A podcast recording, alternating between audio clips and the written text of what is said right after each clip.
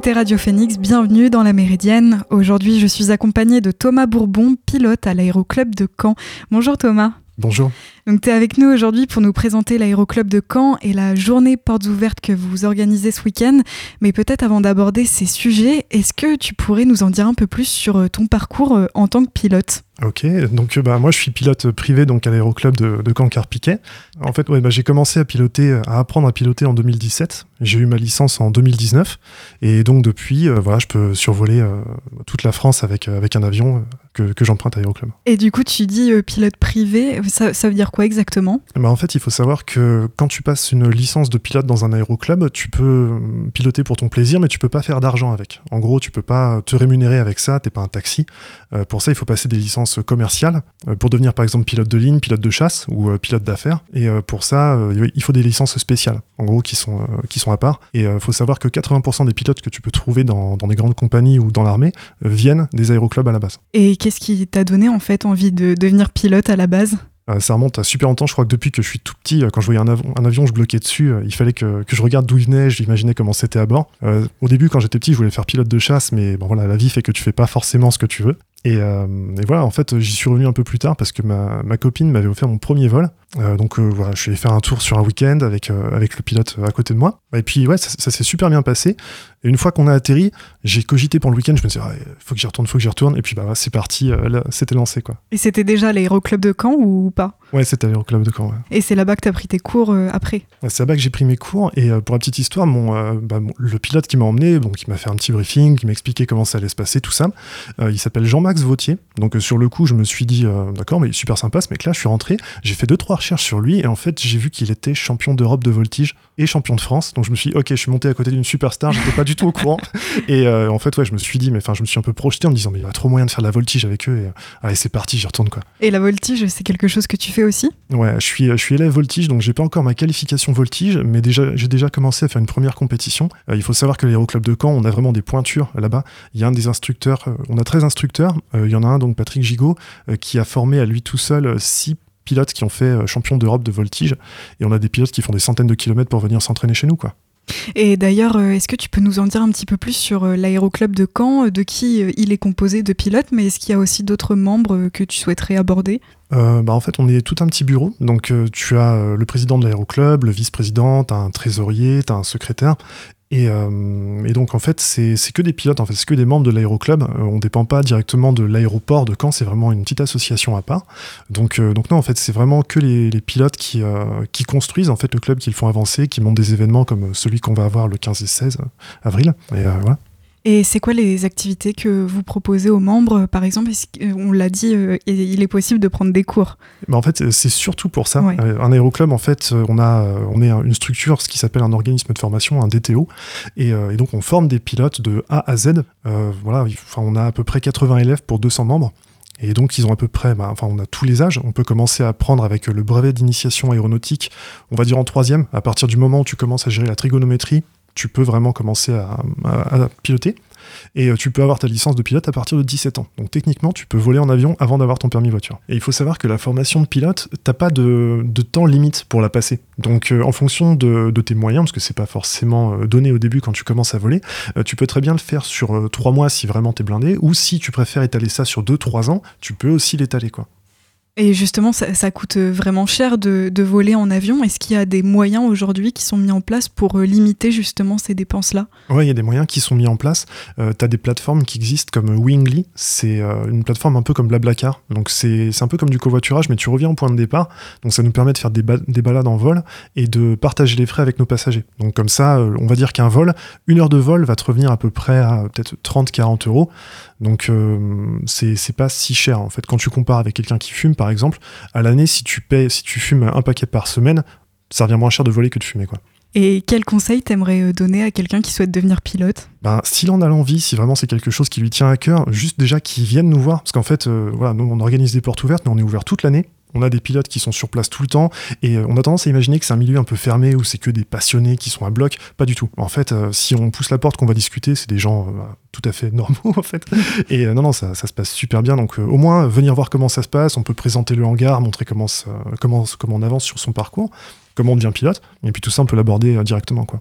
Et justement, donc, pour les personnes qui souhaiteraient découvrir l'univers aéronautique, tu enfin, vous organisez des journées portes ouvertes au public ce week-end, les 15 et 16 avril.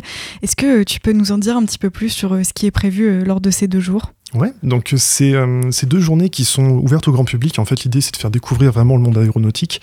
Donc euh, sur place, euh, bah, l'entrée gratuite déjà, faut le préciser. Tout le monde peut venir, tout le monde peut venir se renseigner. l'idée c'est de découvrir le club, comment ça fonctionne. Si on a des questions sur comment se passent des cours, enfin on peut s'imaginer un peu comment c'est sur place. On proposera des vols baptêmes, donc à tarif réduit pour aller voir les plages du débarquement. On est en Normandie, autant en profiter. Mm. Il y aura des baptêmes de l'air en voltige aussi pour ceux qui veulent essayer. Et ceux qui préfèrent rester au sol, bah, ils pourront profiter du spectacle parce que les gens qui, qui font la voltige seront juste en face des pistes. Quoi. Euh, sur place, on aura aussi des stands de, partenaires. On a l'armée de l'air qui sera là pour présenter les différents métiers. Euh, on aura euh, donc l'équipe de voltige qui sera présente, pareil, pour parler de, comment ça se passe. des pilotes de ligne, des pilotes de chasse dont je parlais, qui seront là pour expliquer leur métier, leur parcours, donc pour voir comment, comment on arrive à ces positions-là. Et puis on aura aussi un petit stand avec les ailes du sourire, qui sont une, partie d'aviation sans frontières. ça permet en fait de faire voler des personnes en situation de handicap euh, et, donc, c'est les pilotes du club qui emmènent des, handicapés directement en vol pour, euh, pour leur faire découvrir le ciel normand. Quoi. Et Thomas, il me semble aussi qu'une tombola euh, pour gagner un vol dans un avion de la Seconde Guerre mondiale sera organisée. Est-ce que tu peux nous en dire un peu plus sur, sur cette tombola? Oui, alors il faut savoir que l'aéroport de Caen, c'est une grosse structure. Donc il y a nous, il y a l'association donc de l'aéroclub régional de Caen, mais il y a aussi d'autres hangars. Et il y a un hangar qui est juste à côté de nous, euh, avec euh, euh, des, pilotes qui ont restauré un avion de la Seconde Guerre mondiale, donc un, avion de reconnaissance, hein, c'était pas un avion de guerre avec des mitrailleuses et tout. et donc c'est deux passionnés qui ont restauré un avion de A à Z et qui vont venir exposer leur avion pendant nos portes ouvertes. Et donc, on organise une, tombola pour, pour offrir un vol le samedi et un vol le dimanche pour une personne qui montera en place arrière pour voir ce que c'est de monter dans un avion restauré de la Seconde Guerre. Bah, merci beaucoup Thomas d'avoir été avec nous aujourd'hui. Pour rappel, l'aéroclub de Caen organise des portes ouvertes ce week-end le 15 et 16 avril. Les amateurs et passionnés d'aviation sont invités à découvrir le ciel normand et à profiter d'activités sur place en compagnie des pilotes privés et professionnels du club. Merci encore à toi et très bonne journée. Merci, bonne journée. Vous écoutez La Méridienne sur Radio Phoenix. Dans la prochaine partie de la Méridienne, on reviendra sur l'actualité du week-end, mais pour le moment, je vous laisse avec Vermeil et son titre Encore un peu d'air. À tout de suite sur Radio Phoenix.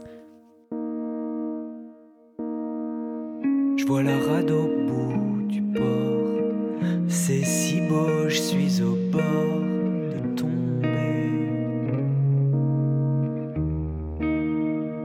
Ou de m'envoler.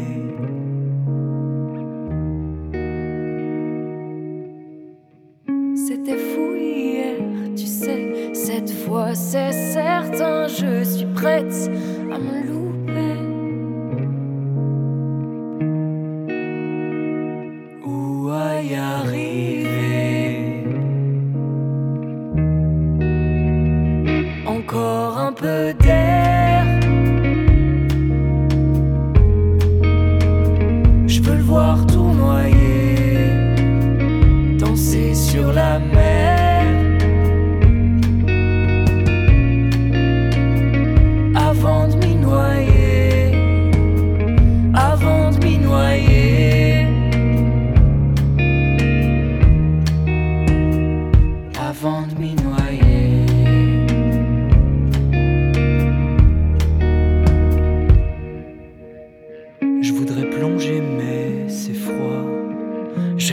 si je vais plus bas.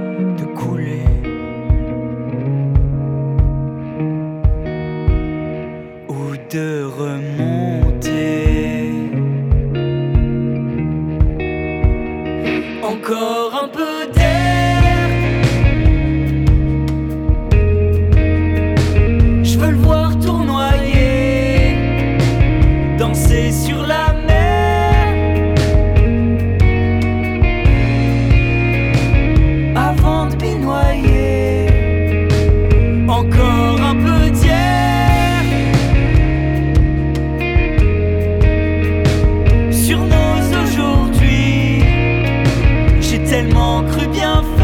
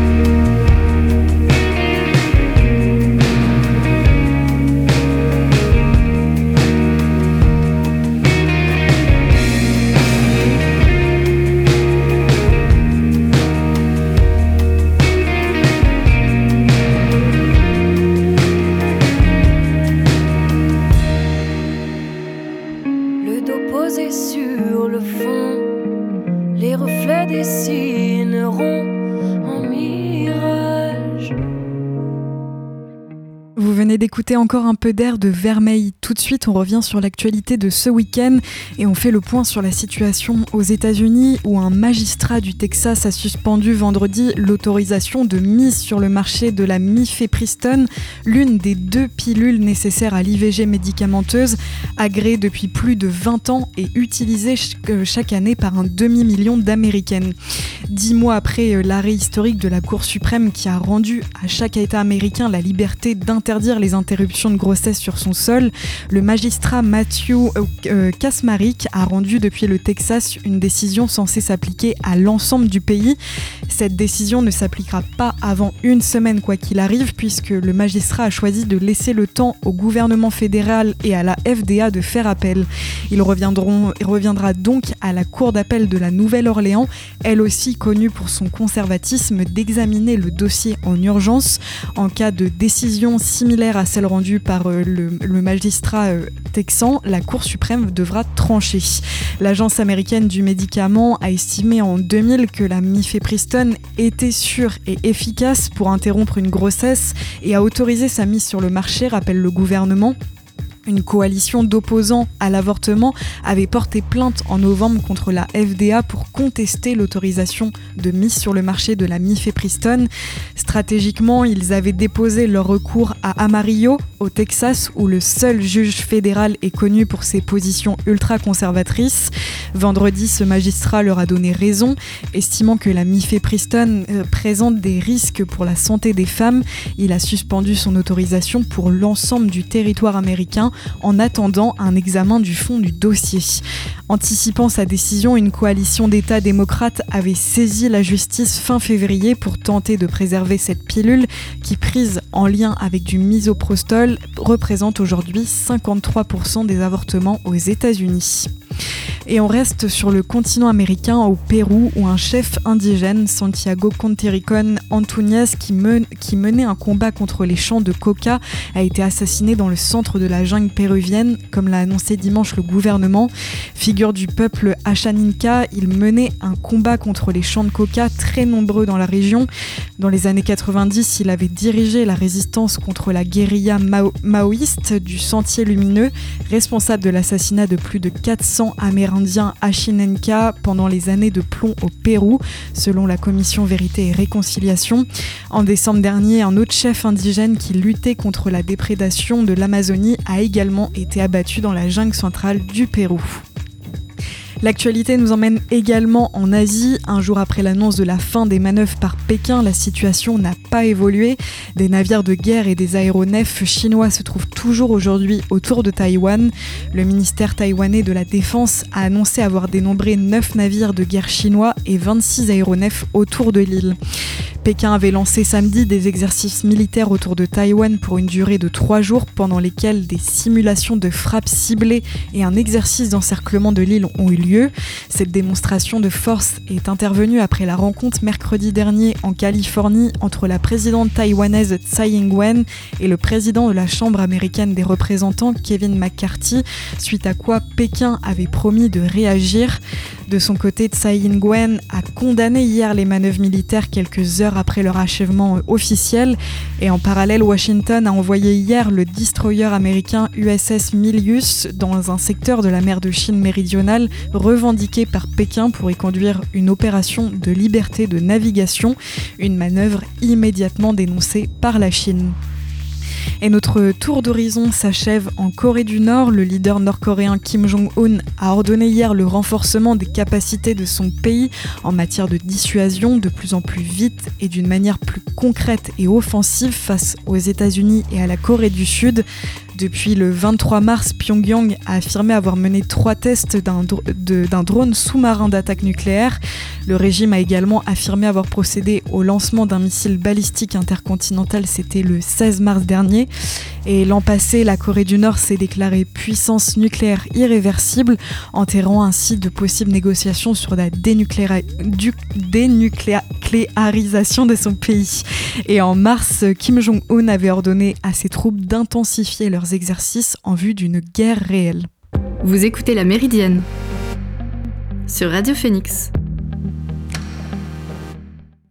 Dans la prochaine partie de la Méridienne, on reviendra sur les dernières actus science et tech, mais pour le moment, je vous laisse avec Later et son titre Walking on the Line. A tout de suite sur Radio Phoenix.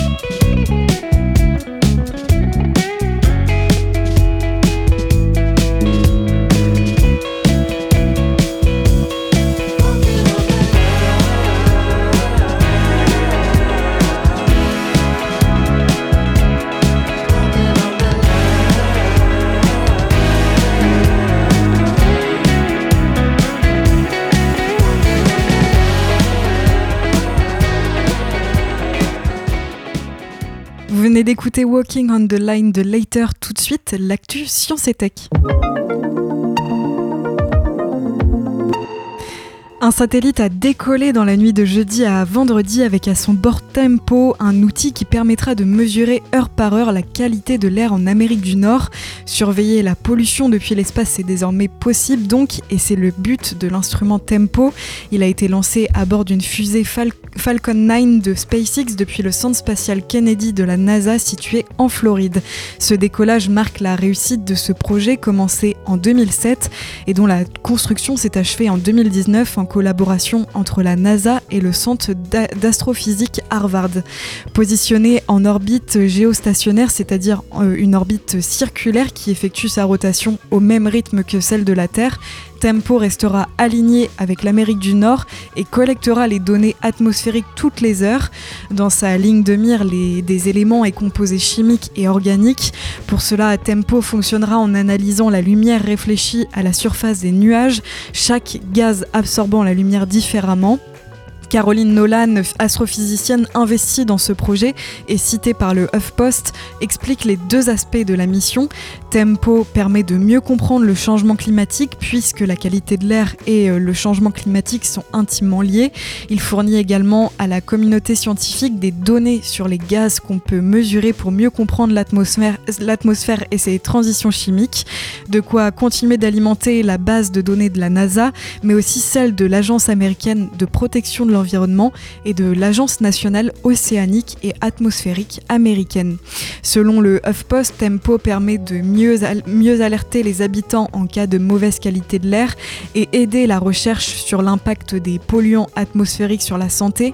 Objectif également, tenter d'améliorer la qualité de vie des Américains 40% d'entre eux vivent dans des régions où la qualité de l'air est mauvaise selon l'American Lung Association, menant à environ 60 000 décès prématurés par an dans le pays. Et on reste la tête dans les étoiles pour cette prochaine actu puisque grâce au télescope spatial Hubble, la NASA a découvert un trou noir supermassif, laissant derrière lui une traînée d'étoiles longue de 200 000 années-lumière, une découverte inédite annoncée jeudi dernier par l'Agence spatiale européenne. Cet énorme trou noir dont la masse équivaut à 20 millions de fois celle du Soleil se déchaîne dans le vide et percute les nuages de gaz qui se trouvent sur son chemin. Étant donné les forces démesurées en jeu, ce gaz se transforme en ensuite en une traînée d'étoiles. Les scientifiques pensent que cet objet est le résultat de la rencontre entre plusieurs galaxies, comme le précise le magazine scientifique de New Scientist. Selon leur théorie, deux galaxies ont probablement fusionné il y a environ 50 millions d'années, amenant deux trous noirs supermassifs à tourner l'un autour de l'autre, mais une troisième galaxie avec son propre trou noir serait ensuite entrée en collision avec cet ensemble, ce qui aurait alors créé un trio instable et chaotique qui a fini par l'un des trous noirs à une vitesse phénoménale. L'objet repéré par Hubble pourrait couvrir la distance entre la Terre et la Lune en seulement 14 minutes. Pour nous sur Terre, il n'y a aucun risque de se faire avaler par cet énorme objet céleste, selon les chercheurs euh, responsables de la découverte. Déjà parce que ça s'est passé bien loin dans l'espace et il y a très longtemps, quand l'univers avait la moitié de son âge actuel. Nous, euh, on le voit aujourd'hui, euh, ce phénomène, car la lumière a mis beaucoup de temps pour arriver jusqu'à nous, mais jamais, euh, jamais observé jusqu'ici, ce genre de trou noir pourrait ne pas être seul dans l'univers selon la NASA. Le nouveau télescope Nancy Grace Roman, dont le lancement est prévu au cours des dix prochaines années, devrait permettre d'observer l'espace beaucoup plus largement. Et maintenant, jamais 203, on continue de décrypter l'actualité aérospatiale et impossible de ne pas évoquer la mission JUICE pour Jupiter Icy Moons Explorer, lancée par une fusée Ariane 5 depuis le port spatial de l'Europe à Kourou en Guyane française. Le départ est pour le moment planifié dans deux jours, le jeudi 13 avril à 14h15 heure de Paris. Une fois dans le ciel, un certain nombre d'étapes attendent la fusée et la sonde avant qu'elle se mette définitivement en route vers Jupiter. Pour l'Agence spatiale européenne, c'est l'aboutissement d'un projet entrepris en 2007 impliquant la France, le Japon, les États-Unis, le Canada et Israël. Les objectifs de la mission JUICE, explorer les lunes glacées de Jupiter puisque sous leur banquise se trouvent de vastes océans d'eau liquide terrain propice à l'émergence de la vie. Ces milieux sont si éloignés du Soleil que les astronomes les ont longtemps exclus de la zone du système solaire considérée comme habitable, mais les découvertes par les sondes Galileo en 95 autour de Jupiter et Cassini en 2004 autour de Saturne ont repoussé les frontières de la recherche, non pas à ces planètes mais bien à leurs lunes glacées, Europe et Ganymède pour Jupiter, Encelade et Titan pour Saturne. La mission JUICE mise sur Ganymède en 2034, elle devrait se placer en orbite autour de ce satellite naturel, le plus gros du système solaire. Au terme de son investigation, JUICE arrivera à court de carburant et devrait s'écraser sur Ganymède à la fin de l'année 2035, voire 2036. Le lancement pourra être suivi en direct jeudi sur le site du CNES, rubrique Mission JUICE, direction Jupiter et ses lunes. La Méridienne, c'est déjà fini pour aujourd'hui. Merci d'avoir suivi cette émission. On se retrouve demain à la même heure. D'ici là, vous retrouverez Maxime pour l'actu culturel à 18h dans la belle antenne. Bon après-midi sur l'antenne de Radio Phoenix et à demain.